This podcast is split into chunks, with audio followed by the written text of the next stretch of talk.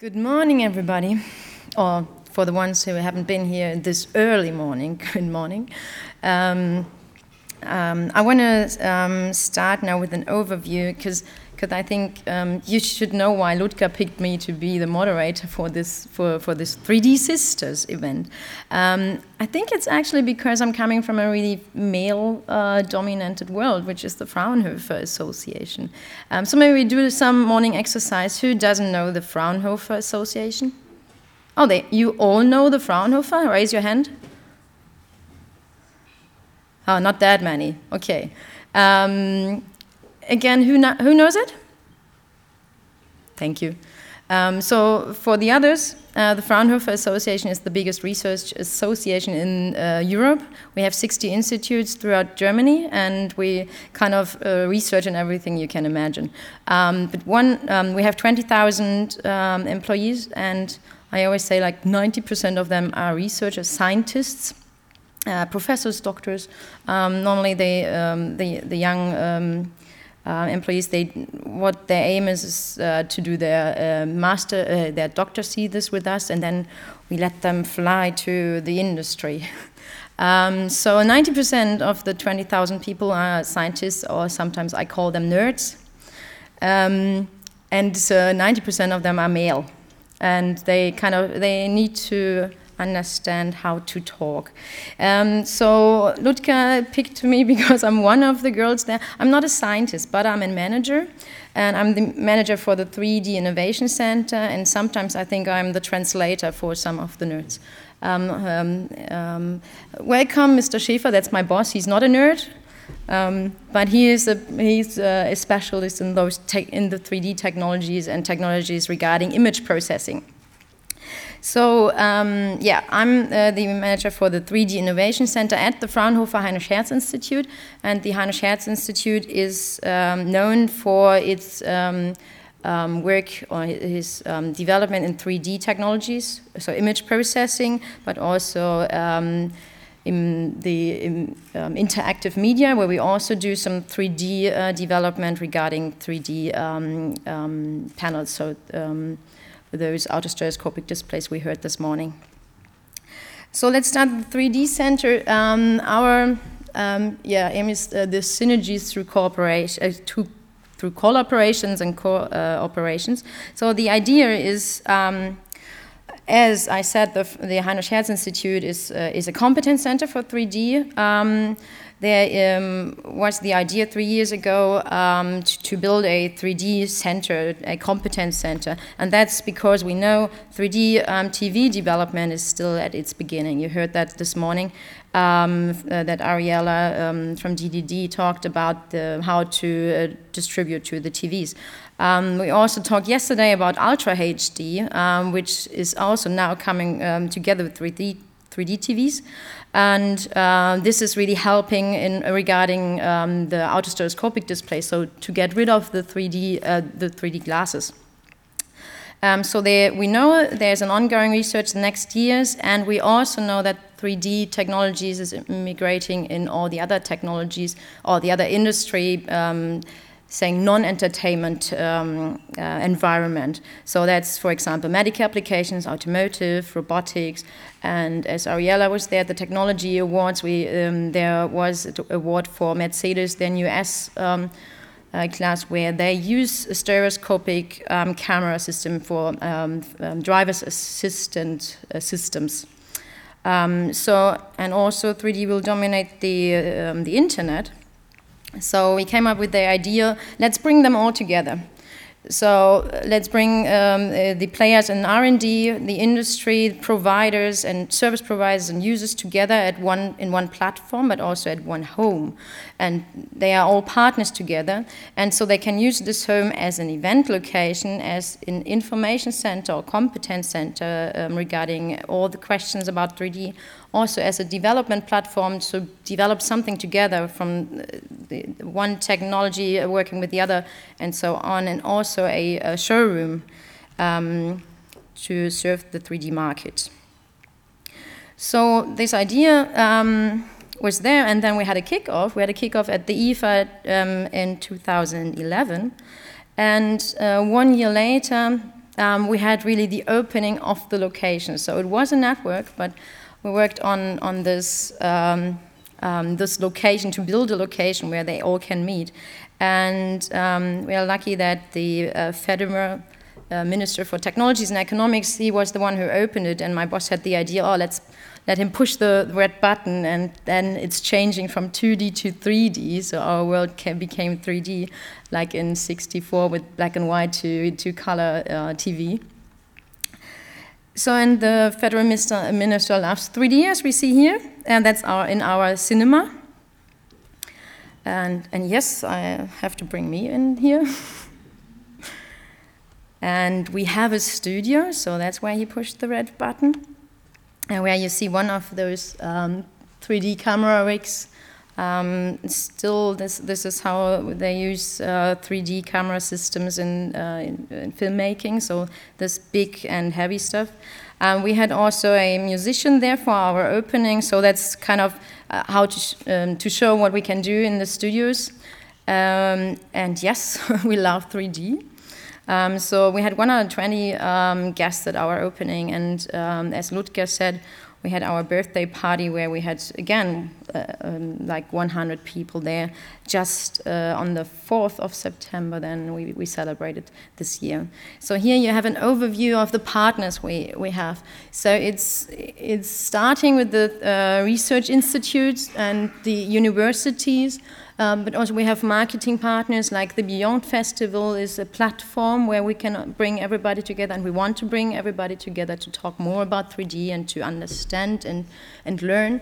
And also we have the camera um, um, producers like ARRI or the display producers um, also production, and post-production companies, because we have this problem, chicken egg problem, what, what I said earlier this morning. Um, uh, we need somebody who's producing the content, otherwise the televisions can't sell their, uh, the, the, producers can't sell their televisions. Um, so we have the production and post-production companies, also RIAD, and uh, universities, uh, Carl Zeiss, for example, as one of the um, producers for the, for the lenses. And yes, as I said, uh, marketing partners. So beyond the Medienboard Berlin Brandenburg, we did a, um, uh, we're doing a um, 3D summit. Um, that's what we did this year. Um, so we had also a panel discussion there, but, uh, but some keynotes, and bring them all together and trying to to have from every part in the 3D value-added chain somebody who can speak about their their special and and to really educate the the people. Um, so uh, one of the keynote was uh, Phil Captain 3D McNally. I have a picture of his driver's license. It really is Captain 3D. Oh, it's Captain the Third because they don't do numbers. So he has uh, three uh, eyes there. Um, so uh, Phil was working for DreamWorks the last six years, and he was the um, stereoscopic supervisor for um, any um, animation uh, DreamWorks did the last uh, six years. So like The Croods or uh, How to Train Your Dragon, and the last one was this uh, the, the new the turbo that is just into the cinemas here in Germany. So he did a, a, a fantastic keynote about 3D storytelling, as he, he also uh, wrote a book about 3D storytelling, and he signed my book. So uh, another example, what we're doing in 3D Center, our partners can develop together, as I said earlier. So here's um, an example of a test shooting um, for this trifocus system. So you see we're using three cameras. Actually, that's the, the first setup or second setup with the test cameras uh, system uh, with um, bigger lenses. Um, you Hopefully you heard uh, Dr. Schäfer yesterday talking about the camera systems. So the, the basic idea is um, to get rid of the uh, mirror so the bulky stuff I showed earlier. Um, that's just too bulky, too heavy, too, too expensive. And this is one of the concepts we're working on. So our partner ARRI and the Fraunhofer Intelligence Institute, um, they do this development together with Disney, and they use our facilities to do those uh, this test, to have the base there, and of course to to to use the studio, and then to see what they really did with the camera, the test they um, they can see this in our um, cinema. So that's all related together, and that's that's uh, just a perfect environment to do those tests. And another example for the events we're doing there, we had the EBU um, Um, they did the MUSCADE workshop. MUSCADE was a European Union project, and uh, it was about um, autostereoscopic solutions or just the, the um, 3D TV future. Um, so uh, we had their multi-camera systems even more than, than trifocal. And um, um, like one of the partners was Holografika, and of course the, the EBU was uh, one of the hosts. So we could use this facility also to, to show what these uh, projects do, um, are doing, what their results are. And as the Heinrich Hertz Institute um, is involved in those projects, that's just a perfect example to, to use these facilities. Um, so Dr. Schäfer already said something yesterday about the autos, um, automated stereo production. So the other um, example to um, to have new camera uh, concepts here to get rid of the the uh. So to not go too much into the detail, but the thing is, the, the idea is to have an automatic system. So um, this is uh, also, it has a manual mode, but um, you can use it in an automated um, mode. So uh, the stereographer's work is done in the camera system with our software called STAN, Stereoscopic Analyzer, that's um, licensed on the Clipster and Venice of DVS. Here you see just the, um, the principle. So we have two micro HD cameras. Um, that's what we showed at NAB, the principle, how it's working, the, the two micro HD cameras side by side on a rig.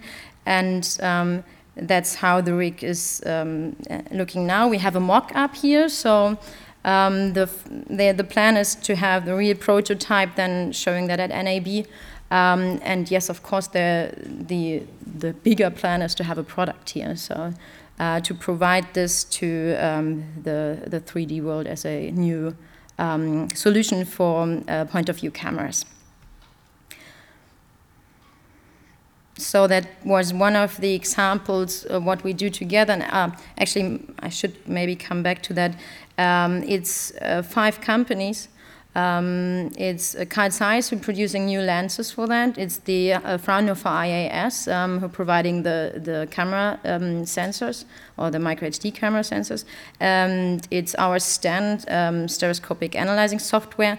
And P&S Technik is producing the rig. And we involved Cookfilm who have the um, long reputation uh, to, to do uh, 3D productions. So we wanted to involve somebody who's really doing, um, really uh, using camera rigs. So they know what they need, um, what, what should be, um, what, what is the easiest solution to uh, shoot in 3D.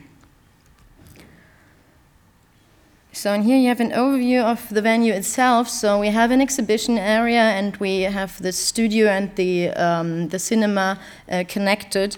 And for the opening, for example, when the, the federal minister pushed the button, we uh, transmitted that to the cinema and we transmitted that also to the exhibition area where we had some of the bigger uh, 3D screens. And so the 120 people could really see what, what he's doing.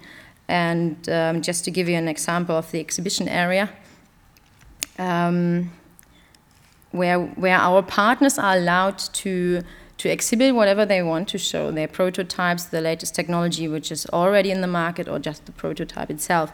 Just saying, um, we, ha we have uh, four uh, topics in that area, which is 3D production, so we show what is native and what is converted 3D, also what is at home there, the standard at the moment with Telekom and, and Sky Deutschland, the only ones who really kind of broadcast in, in Germany. And uh, on the other side, it's industrial and medical applications, where we just uh, are about to develop a system there with the 3D endoscopes and 3D without glasses, so autostereoscopic solutions. So our partners like um, it's uh, Dolby or Dimenco behind Philips, um, we have a display there, and where we show our software on it, and also Alioscopy, you saw them here or you will see them here in the exhibition area. Uh, we use also their systems. Uh, that's just to give an idea that what the cinema looks like. We have 35 seats, and our partners can use that. So they go with their um, um, customers there and show them the material they shot, and also they can um, train their employees and saying, "Here, that's that's what how we shot it, and now we switch to the PowerPoint and explain what the basis behind it is." And the studio itself, which is like a normal uh, um, green screen studio. And just to bring this together to the Beyond Festival, um, together, um, I always say it's about stories, people, and partnerships. So when the story is, uh, let's talk about here storytelling in, in, in this 3D festival area. If there's not a good story, the 3D is not helping. You need to have the people who are passionate and we need to have um, uh, strong partnerships here. So everybody wants to move together and do something bigger out of that. And we don't want to lose this track like in the 30s, the 50s, the 80s. We had the boom in 3D, but this time it deserves to be to stay here because we are in the digital world now and we have the technology. So we have to bring the right people together to make something out of it. So feel free to ask me later about that, but thank you for your attention on that.